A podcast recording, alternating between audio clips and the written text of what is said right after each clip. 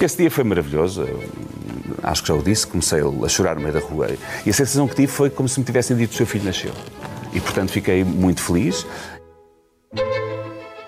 Viva! Está com o Expresso da Manhã. Eu sou o Paulo Baldaia.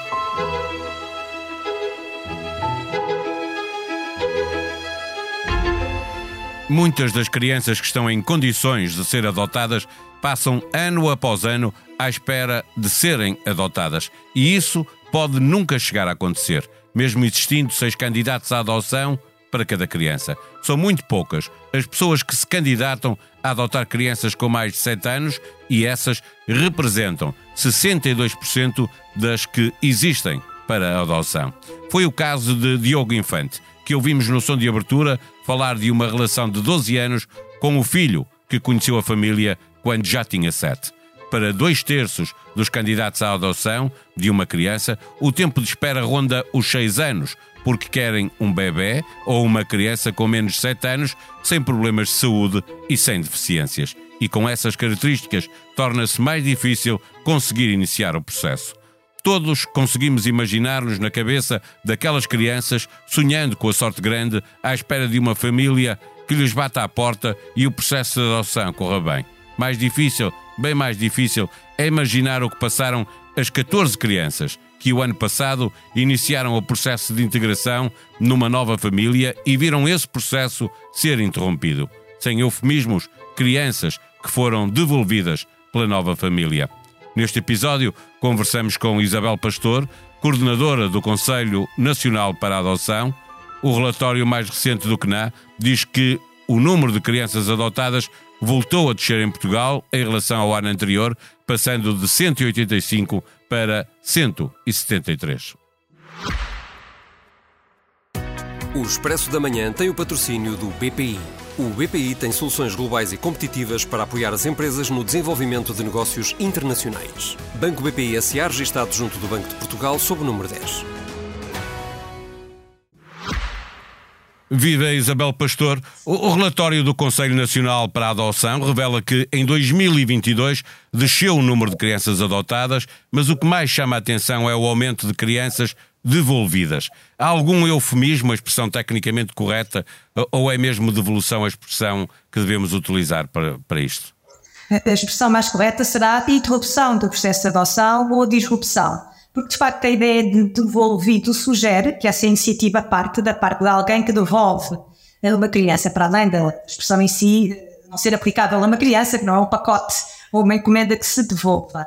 Uh, e, portanto, mas muitas vezes, e na maior parte das vezes, essa interrupção e essa não parte da parte, não é necessariamente dos adotantes que manifestam essa vontade, mas sim da equipa técnica que acompanha e que chega à conclusão que, de facto, não estão criadas as condições para que aquele uh, processo evolua a bom porto para uma efetiva adoção. Portanto, nessa medida, interrompe-se. É uma interrupção do processo ou uma disrupção do processo adotivo. Eh, de qualquer forma, a autoestima de uma criança que vê o processo de adoção interrompida eh, presumo fica profundamente afetada, não sou especialista, eh, mas parece-me óbvio.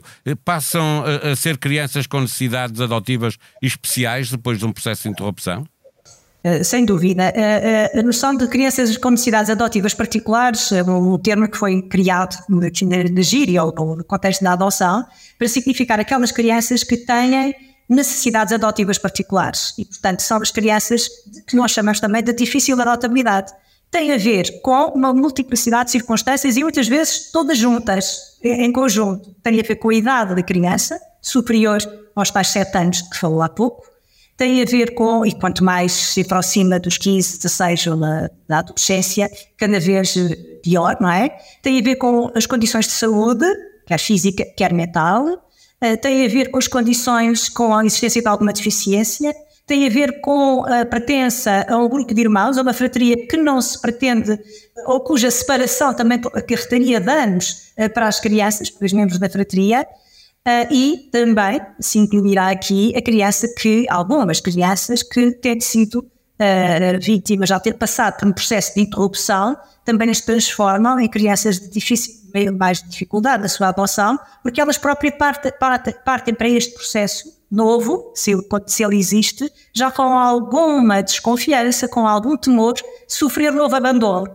E, portanto, digamos que psiquicamente também não estão preparadas, muitas vezes, fruto da disrupção, da interrupção, para uma nova integração e por isso se tornam crianças de difícil adaptabilidade. Esta interrupção, ou devolução, como eu lhe chamei no início, e muitas vezes eh, nos referimos eh, assim à interrupção do processo, eh, só pode ocorrer, presumo, até o momento em que o Tribunal toma a decisão de reconhecer a criança como filha da pessoa adotante, ou, ou mesmo depois disso ainda há espaço para. Infelizmente, o termo disrupção pode abranger tudo. O processo de adoção, não apenas neste ponto de vista dos procedimentos em curso até à sentença que decreta a adoção, esse é aquilo que tratamos no relatório do CNAC, está lá tratado, é aquela disrupção ou interrupção que ocorre ou naquela fase de transição, a fase em que a criança ainda não está a viver com os pais, mas está naquela fase de conhecimento e adaptação para depois seguir e, e, e passar a viver com os candidatos,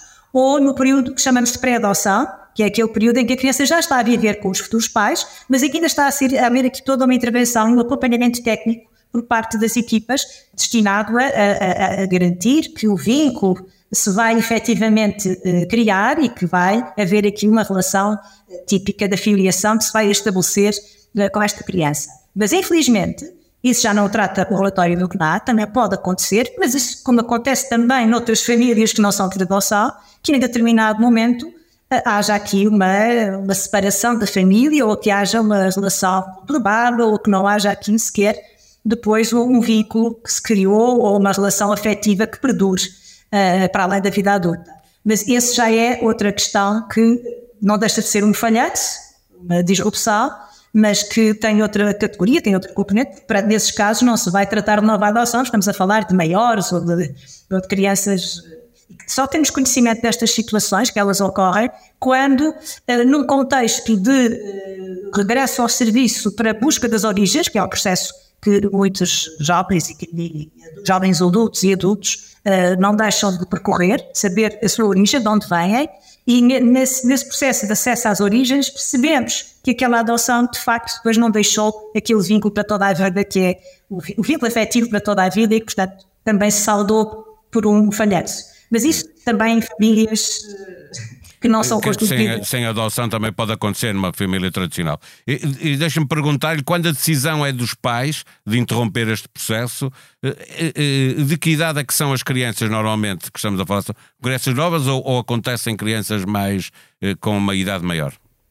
A idade da criança assim como a constituição do estudo, da, da, da, do trabalho que vai sendo desenvolvido de análise de cada uma das situações, cada situação em que ocorre esta disrupção é depois exceto de Conselho Nacional para a Adoção, fruto de uma análise, uh, para entender o que é que esteve na origem disto, e esse estudo e essas análises, tem as síntese no, no relatório, uh, apontam para que não, não é necessariamente a idade da criança que está aqui em causa, porque e no ano de 2022 houve disrupções, portanto, interrupções do processo adotivo em crianças com menos de 4 anos ou com 4 anos, e houve interrupções do período de pré-adoção, também em crianças mais crescidas, com mais de 12 anos, entre os 10 e os 12, 13 anos. Portanto, aparentemente não é uh, a idade não, não, não influencia. Tem de se considerar é que, na maior parte dos casos, o que está por trás, e aqui uh, esclareço que também não, não são as famílias que devolvem as crianças ou que decidem interromper,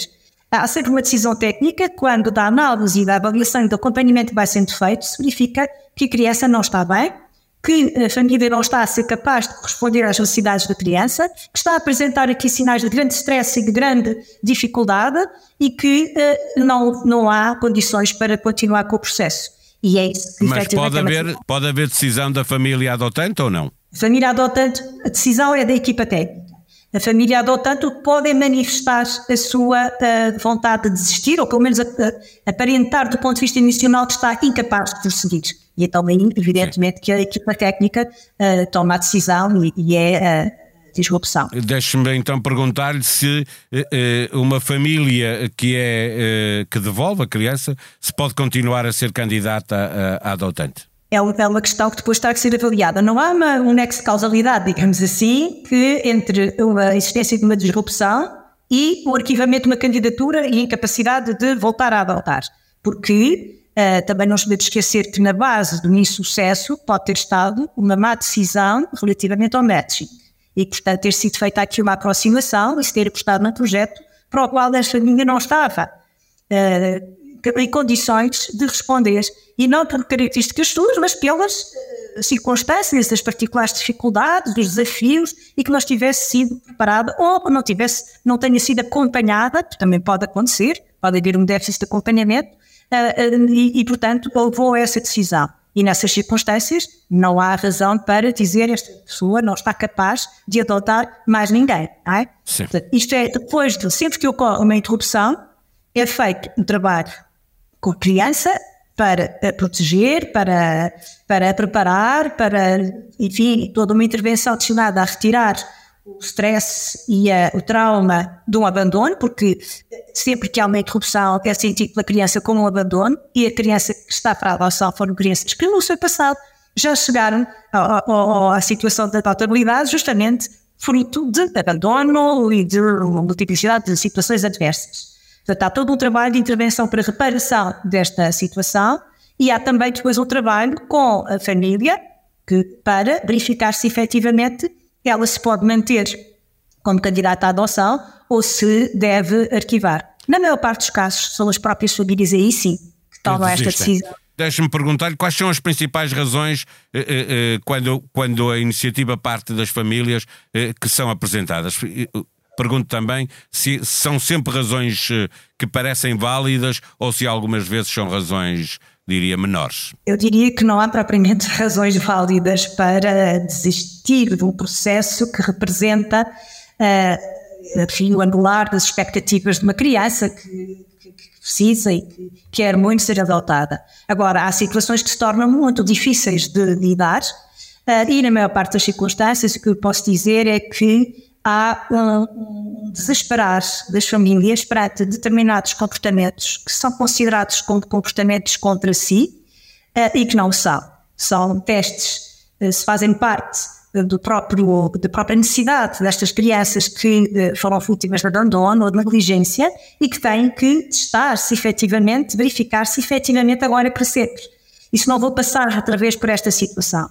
E, portanto, isto leva muitas vezes a comportamentos que as famílias encaram como desafiantes, mas que uh, há todo este um trabalho para as levar a interpretar, e aliás, durante a formação que se faz neste momento para a adoção, para as levar a interpretar estes comportamentos e perceber que eles não são comportamentos contra si, são comportamentos em que a criança está a tentar encontrar resposta àquilo que inquieta. Será que é para sempre? Será que eu vou ficar aqui para sempre? Será que esta família gosta de mim? Será que eu estou a agradar? Portanto, passa por estas questões. Portanto, eu diria que o que está basicamente mais presente nestas situações em que as famílias desistem é o não, a incapacidade de ver para além de um comportamento uh, o que é que ele representa e como lidar com ele, porque percebendo o que ele representa, e por outro lado, uma certa uh, um desespero ou não acreditar que haja uma transformação e que haja possibilidade de mudança. E é certo que essa mudança ocorre a partir de certo momento a criança ganha confiança e que está capaz então de se entregar, uh, uh, desaparecem os comportamentos e desaparecem estas situações. Portanto, esta é uma grande dificuldade na maior parte dos casos. Depois há outras situações que têm a ver também com a conjuntura da adoção em Portugal e que têm a ver com as questões, com o longo tempo de espera que está presente sobretudo nas crianças pequeninas, nas disrupções nas crianças mais pequenas, uh, o longo tempo de espera que o nosso sistema tem para a adoção de uma criança até aos 6 anos. Portanto, temos aqui um, uma clivagem tremenda de um longo tempo de espera para adotar uma criança quando eu manifesto a minha disponibilidade para adotar uma criança até aos 6 anos e a quase impossibilidade ou as dificuldades de fazer adotar ou de conseguir a adoção de crianças com mais de 7 anos? Porque não há candidatos. Este longo tempo de espera faz com que as famílias é evidente que a motivação inicial, no momento em que se, em que se candidataram à adoção, vai esmorecendo. Ah, por outro lado, há aqui todo um período de tempo em que, em que a pessoa vai ganhando determinados hábitos e uma forma de vida e se instala numa forma de vida, de certa forma até para, para compensar as, uh, alguma frustração que possa ter ou desgosto por não ter ainda a criança, mas que depois uh, vem revelar-se que ainda tem capacidade de lidar com a alteração profunda que a integração de uma criança vai trazer às suas vidas. Isto também tem que ser, está de certa forma relacionado com as próprias circunstâncias em que ocorre todo este processo de adoção no nosso país, em que há um número de candidatos muito superior ao número de crianças que podem ser adotadas, uh, e, portanto, ocasiona este enorme tempo de espera para uma criança. Pode trazer impacto negativo no momento em que, passados sete anos, sou confrontado com isto, eu, eu já, afinal, não sou capaz. Já não sou capaz, ou afinal, não sou capaz. Na Madeira foi assinado um acordo de incidência parlamentar que inclui 10 pontos. Leia em expresso.pt o que foi negociado e saiba desde já que se for à Madeira de férias vai passar a pagar taxa turística. O governo continuará a ser do PSD e do CDS. O PAN compromete-se a aprovar o programa de governo e os orçamentos regionais. Em novo episódio do podcast do Mundo a Seus Pés, Manuela Goxa Soares conversa com o politólogo argentino Andrés Malamud e o correspondente do Expresso em Buenos Aires, Márcio Rezende. Argentina, o país onde a inflação anual já vai em 140% e um anarcocapitalista pode ser eleito presidente. Na aplicação que tem no seu telemóvel, procure os podcasts do Expresso e da SIC, subscreva os seus favoritos comente, avalie, faça as suas sugestões, ajude-nos a fazer melhor o que fazemos para si. A sonoplastia deste episódio foi de João Luís Amorim. Vamos voltar amanhã. Até lá. Tenham um bom dia.